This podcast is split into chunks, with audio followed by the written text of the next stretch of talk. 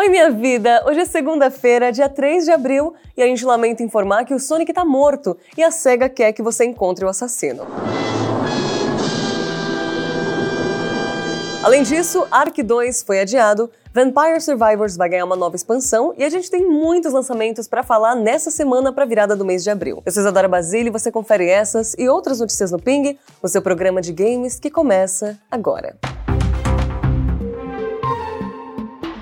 Sábado foi 1 de abril e, como de costume, rolaram várias piadas e brincadeiras das empresas de games. Mas ninguém superou e talvez nunca vai superar a SEGA, que anunciou um jogo para investigar a morte do Sonic. E sabe por que ninguém vai superar ela? Porque não é só uma piada de 1 de abril, o jogo é de verdade e você pode baixar ele agora de graça no Steam. Em The Murder of Sonic the Hedgehog, a Amy Rose faz uma festa de aniversário temática de detetive em que rola um joguinho de investigação com Sonic sendo a vítima falsa. Mas talvez as coisas sejam um pouco mais sinistras do que parecem. É uma visual novel bem rapidinha, então se você curte esse tipo de jogo ou Sonic em geral, fica a dica. E também fica a dica para os estúdios e publishers que querem fazer alguma piada no 1 de abril no futuro futuro que se empenhe nesse nível.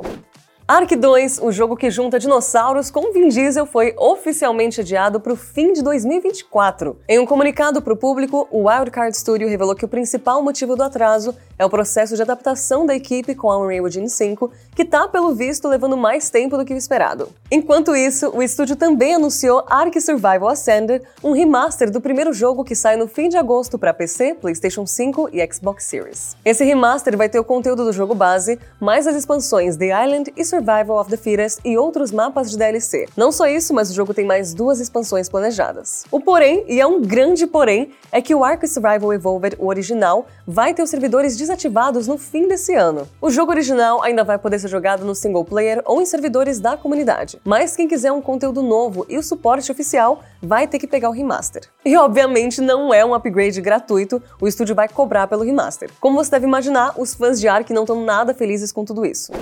A E3 não vai acontecer mais em 2023 e Deus sabe se um dia vai voltar, mas junho já tá com um monte de eventos de games confirmados de empresas como a Microsoft e Ubisoft. E de acordo com o jornalista Jeff Grubb, a Sony também vai fazer o seu próprio showcase nessa mesma época. De acordo com ele, o evento vai acontecer antes do Summer Game Fest do Jeff Keighley, que está marcado para o dia 8 de junho. O quão antes fica aí a dúvida. No ano passado, a Sony fez um State of Play no dia 2 de junho, onde eles revelaram um remake de Resident Evil 4 e deram mais novidades sobre Street Fighter VI e Final Fantasy XVI. Por enquanto, a Sony não se pronunciou sobre qualquer plano para um novo evento.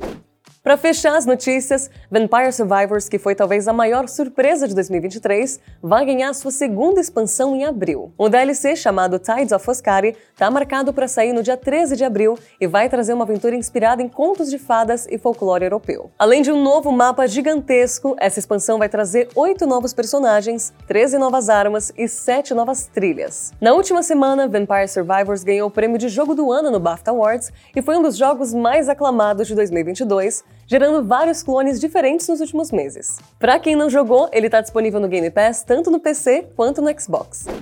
E hoje é segunda-feira, meu amor, então bora para os lançamentos da semana para o começo de abril. Começando amanhã, no dia 4, com Meteor Maker, o novo jogo do estúdio de Dead by Daylight. No jogo, que mistura ação e estratégia, você tem que invadir instalações criadas por outros jogadores e também derrotar suas defesas. Ele sai para PC, PlayStation e Xbox e vai estar disponível para assinantes da PS Plus Essential no dia de lançamento. Também no dia 4, a gente tem Road 96 Mile Zero, uma prequel do jogo indie Road 96 que foi lançado em 2021. O jogo se passa num resort luxuoso na nação Petria e promete mostrar o que levou ao colapso desse país no Road 96 original especialmente mostrando mais da personagem Zoe. Além dos elementos narrativos, o jogo também vai ter mecânicas de jogo de ritmo. Dia 4 também tem Green Grimoire Once More, a versão remasterizada do jogo clássico de estratégia do PS2. Ele vai ter versões para PS4, PS5 e Nintendo Switch. No dia 6 de abril, Everspace 2 sai do acesso antecipado e chega oficialmente ao PC. Esse jogo mistura elementos de jogos de nave e roguelike no mundo aberto e expansivo. Também no dia 6 sai Paparazzi pro Nintendo Switch,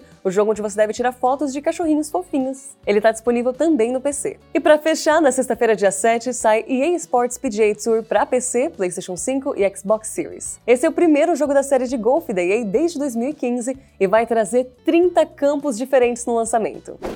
Agora bora para os aniversários desse 3 de abril. Começando 30 anos atrás com o primeiro Breath of Fire, que saiu em 1993 para o Super Nintendo. Esse foi o primeiro jogo de uma série de RPGs da Capcom que tem vários fãs saudosistas. Pulando para 2012, 11 anos atrás, com Kinect Star Wars para Xbox 360, um dos jogos que proporcionou muita vergonha alheia tanto para quem jogou quanto para quem viu a parte dele na conferência da Microsoft na E3 2011. Em 2014 saiu Monument Valley, até hoje considerado um dos melhores jogos para mobile. E cinco anos atrás, em 2018, saiu Minute, um jogo indie de time loop bem curioso em que você deve tentar acabar com uma maldição que só te faz viver por 60 segundos.